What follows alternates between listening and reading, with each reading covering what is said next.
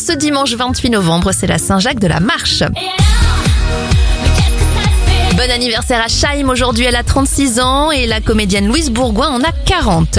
Côté événement, en 1893, la Nouvelle-Zélande devient le premier pays à donner le droit de vote aux femmes.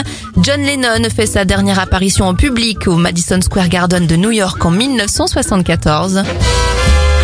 Et en 2010, c'est la disparition de Leslie Nielsen, acteur phare de la saga Y a-t-il un flic?